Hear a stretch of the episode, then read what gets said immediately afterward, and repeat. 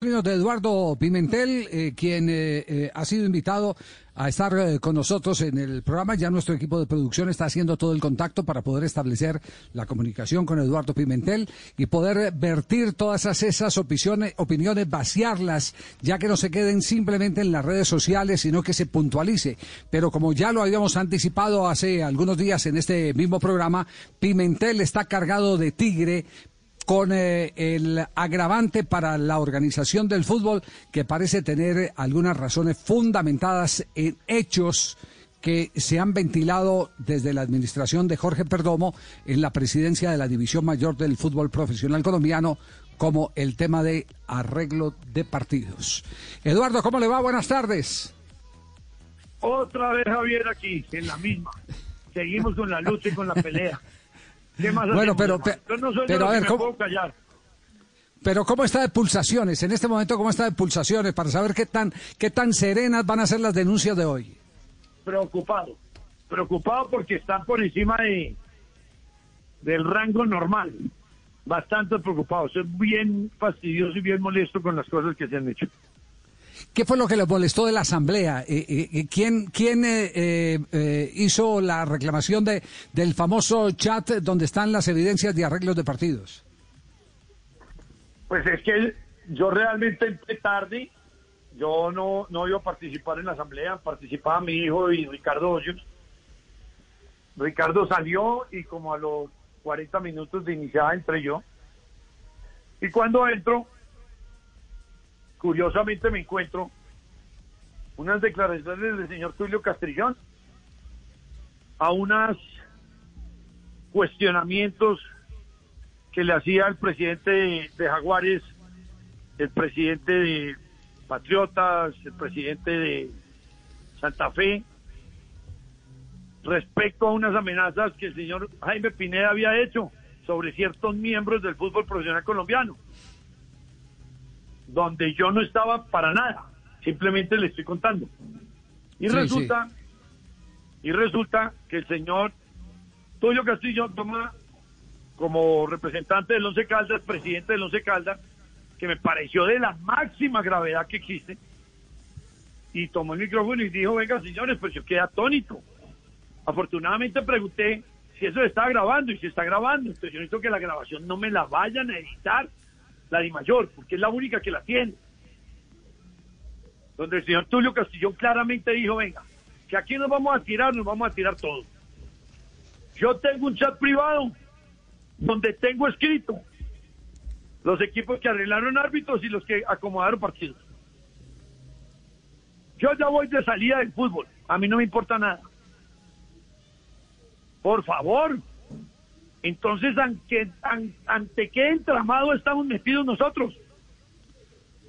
Todo defendiendo a unas eh, comunicaciones de amenazas que hizo el, máximo accionista del Caldas a algunos dirigentes del fútbol que seguramente en alguna controversia deportiva no pudieron ganar. Y terminó en amenazas según lo que le entendía el presidente de Jaguares, al presidente de Santa Fe, al presidente de, eh, de Patriotas, eh, se refería básicamente a ellos, pero me dicen que es un grupo de cinco o seis o cuatro equipos. Entonces, que fue estupefacto cuando salta el señor Castrillón en una asamblea donde están 70 eh, personas a decir las barbaridades que dijo. No, no, no, no, no, eso no puede pasar. ¿Dónde está la fiscalía? La fiscalía tiene que ir, llamar al señor Tulio y decir, muéstreme cuál es el chat que tiene. Pero usted lo expuso claramente entre todos los clubes, los, los puso, que tienen un chat privado entre unos clubes, del cual nosotros no participamos en ningún chat, pero ellos sí lo tienen. Parece que es entre cinco y seis, seis equipos. Parece, no he podido investigar mucho más. Y resulta que entre esos seis y cinco equipos han hecho arreglos y componentes de partidos, como vulgarmente me parece a mí, acaba de pasar con el Caldas y el Pereira, para regalarle los puntos al Pereira y salvarle el tema del descenso. Entonces, hay unas situaciones que ya esto cambió, esto ya no puede ser. Yo ya me tragué todos los sapos que usted quiera por iniciar este torneo, por aceptar inscripciones de jugadores solamente con ocho partidos, por traer jugadores de un lado de otro. ¿sí? En este momento, cuando la comisión del estatuto del jugador, en forma fraudulenta, equivocadísima, una comisión tan importante, le aprueba a quien lo, la arrodilló, que fue el América de Cali, la arrodilló para que le aceptara la inscripción de un jugador. Mi hijo se da cuenta, pone la denuncia y apenas llegó la denuncia, el presidente la estudió y a las dos horas dijo, esto no puede ser. Hizo la carta, yo la publiqué en mi Twitter, eso estoy hablando hace 20 días. Y ahí está la carta de Fernando donde, donde Fernando Jaramillo, donde les dice, por favor, devuelvan ese fallo, que ese fallo no está mal porque todas las inscripciones están cerradas. Ustedes la amarraron. Pero lo más grave de todo es que el jugador actuó. Cuando digo actuó, no es que haya jugado, es que salió en planilla, que es lo mismo. Aquí hubo una irregularidad gravísima que tenía que haber parado el, torneo del fútbol colombiano. Y aparte de todo esto, este tema de Once Caldas con Pereira en el partido donde Uber Boder está inmiscuido completamente. Y yo sí lo reto a Uber y nos vamos a un, a un debate. ¿De quién es la carga? La carga es de su grupo técnico, de su cuerpo técnico, de su cuerpo de trabajo, de sus asistentes, para llevar las tarjetas amarillas. Lo único que se come es una herramienta. Vayan a creer bobos a otros. Eso también para mí tuvo que haber sido una componente. Y Boder está metido en eso, que es lo que más me molesta, más me, porque lo tenía como un hombre absolutamente transparente. ¿Por qué? Porque era Pereira. ¿Por qué? Porque su, su dueño, el que acaba de venderle Once Caldas, va a tener participación en Pereira, como lo tiene Tulio y lo tiene eh, el señor Raúl. Sí, van de salida, pero van de salida de un equipo para otro. Entonces, son tantas situaciones que nosotros ya no podemos más con eso. Yo no voy a, congeniar más con eso. Aquí hay que tomar determinaciones determinantes. no, no eh, puede eh, ser más. Eduardo, ¿qué tipo de determinaciones? ¿Hasta dónde puede llegar eh, como representante de Boyacá Chico? Javier, tenía cita hoy a las 5 de la tarde con la asamblea de, socios. nos vamos a vamos a trazarla para mañana a las horas de la mañana para exponerle esto el caso y qué vamos a hacer, porque yo quiero escuchar a Jaguares que está en el tema del descenso. Pereira no, porque Pereira el año pasado pataleó por todo lado con el tema del promedio cuando ascendió. Que había que quitarlo, eso hizo lobby en todas las mesas, se arrodilló, tomó el micrófono, lloró, hizo de todo.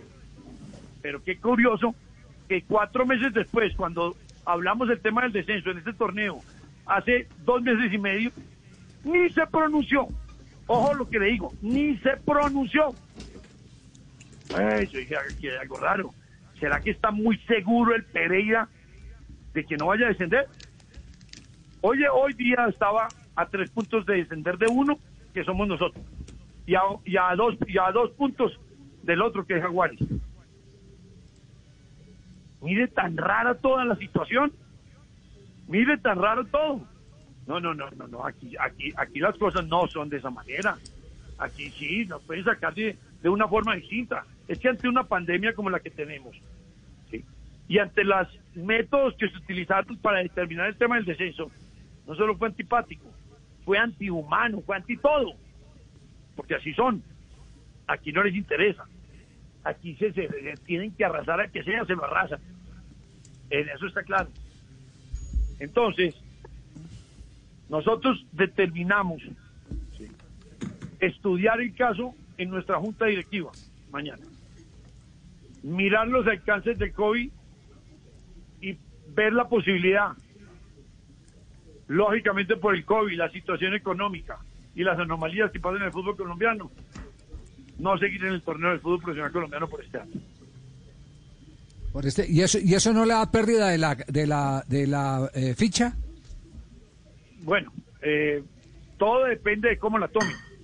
Porque aquí el COVID es una cosa eh, espontánea, es una cosa eh, que sale de la nada, que nadie esperaba, algo impensado.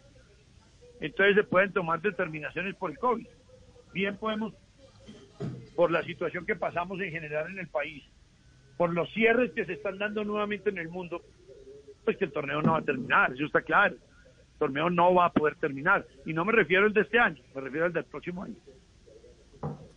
Entonces, Eduardo, ha, sido, ha sido irregular. El, sí, dime, dime. Y el, te, y el tema, a ver, como, como este tema ya está rayando y usted ha mencionado la Fiscalía, la Junta Directiva eh, o su Junta de Socios también le estaría direccionando eh, algún eh, procedimiento que sea ya de tipo penal frente a lo que ha dicho el representante del Caldas en la Asamblea de la DIMAYOR?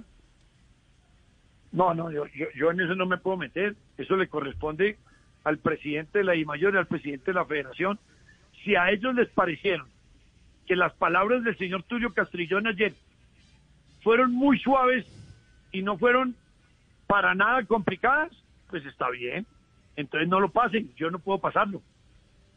Pero no hay la menor duda de que lo que dijo Tulio Castrillón ayer es de la máxima gravedad que he escuchado yo en los últimos 40 años en el fútbol colombiano.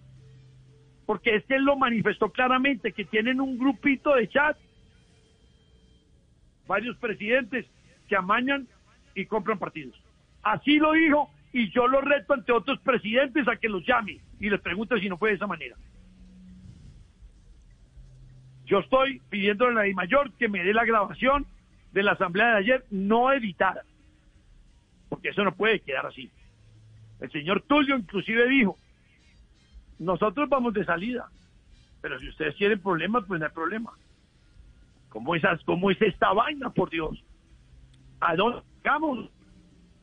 ¿Cómo un presidente de un club va a manifestar públicamente, porque es una asamblea donde hay, 40, hay 70 y punta personas, ¿sí? de arreglos y componentes en el fútbol colombiano? Toda la gravedad, como la comisión del estatuto del jugador se deja arrodillar del, de leguleyos del América de Cali para hacerle cometer la bestialidad que estando cerrado inscripciones inscriban un jugador y a los dos días lo desinscriban. No, no, no, es que esto no tiene sentido. que no necesita ni pruebas. Esto no necesita ni pruebas. Esto necesita que periodistas sensatos y berracos como ustedes ayuden a que eso no puede seguir de esa manera. No puede seguir de esa manera. Eduardo, lo, lo, presento, lo presento como un rumón porque todavía no hay evidencia, pero como usted ya eh, se metió en la, en la boca del lobo, quisiera saber si usted ha tenido conocimiento de algo que se ha rumoreado desde la administración de Jorge Perdomo como presidente de la DIMAYOR y es la existencia de una grabación que incluso eh, pasó por manos de algún funcionario de la Fiscalía, aunque no prosperó, respecto al arreglo de partidos.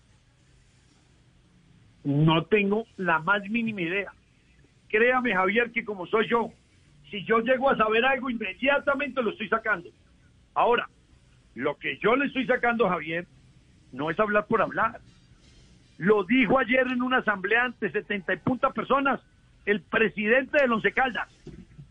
Por eso estoy retando a que consigan el audio ¿sí? y que la I mayor sea seria y no vaya a evitar.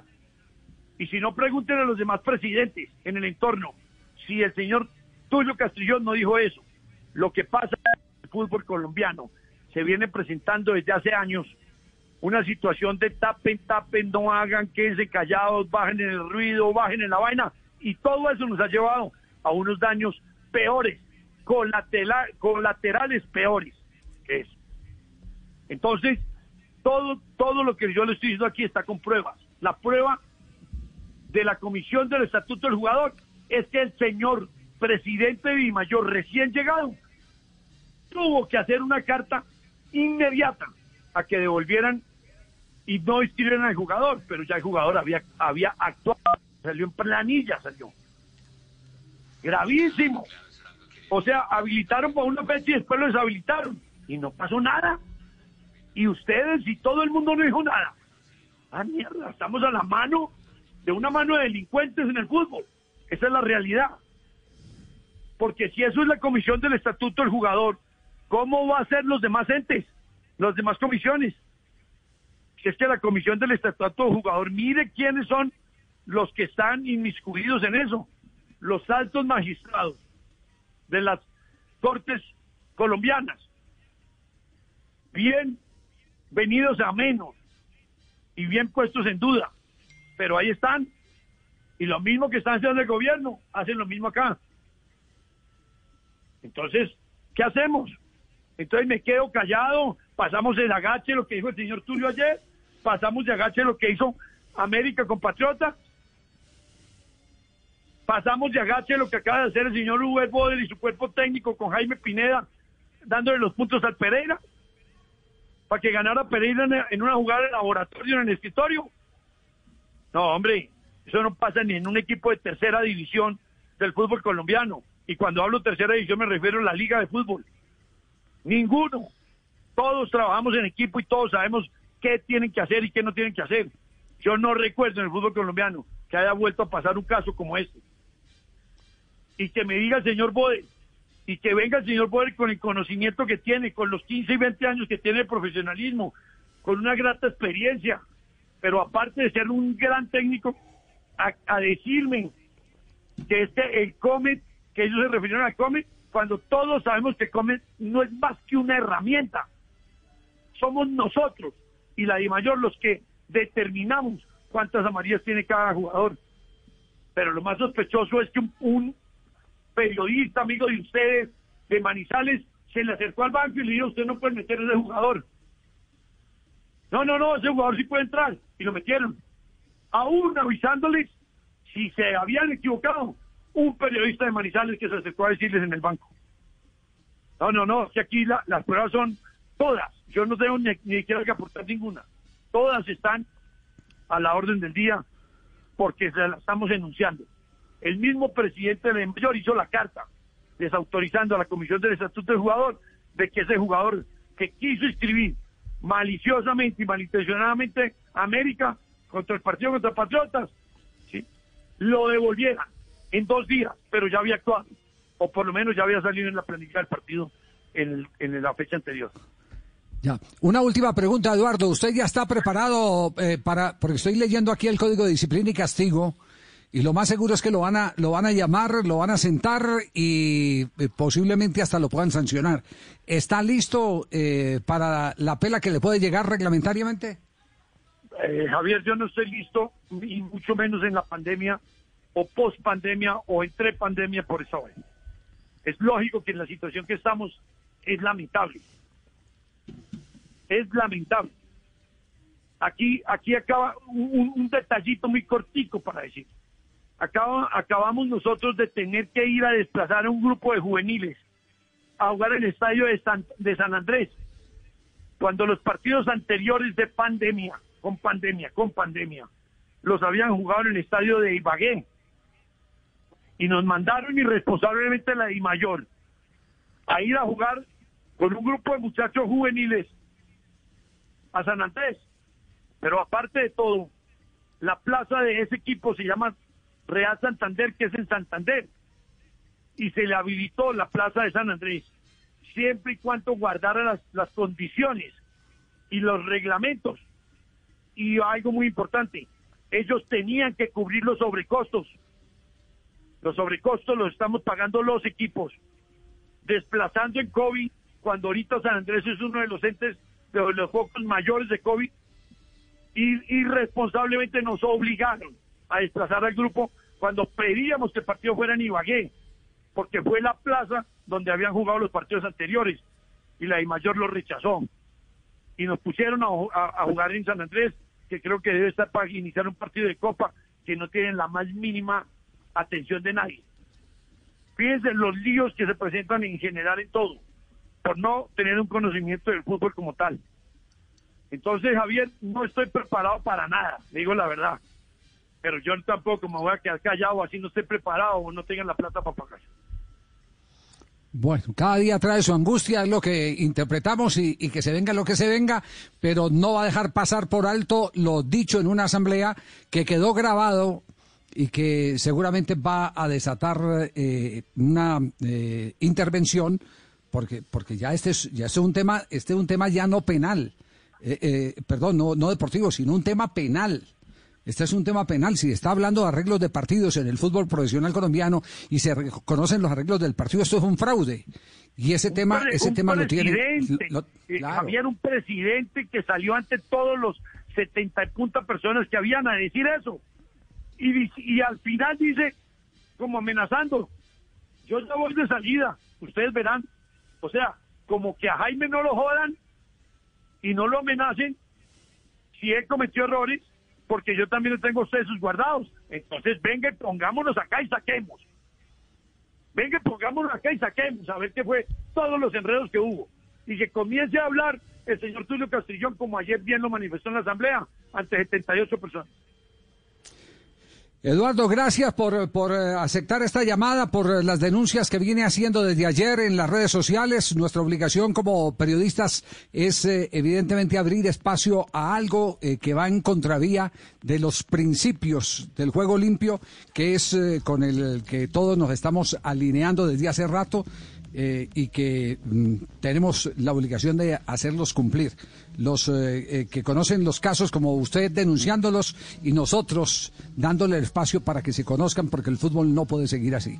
Un abrazo Eduardo, muchas gracias y quedaremos pendientes. Pues Javier, no me queda nada más que pedirles, yo sé que ustedes lo hacen, que por favor estén encima de muchas cosas que en el fútbol no vienen sucediendo bien, no lo vienen sucediendo bien los manejos arbitrales, los arreglos de partidos, las componendas, las trampas, quedaron evidenciadas con la con la eh, conversación o con la manifestación del presidente de los Caldas en el día de ayer. Y es obligado que el presidente de los Caldas tiene que salir y poner la cara porque eso está grabado.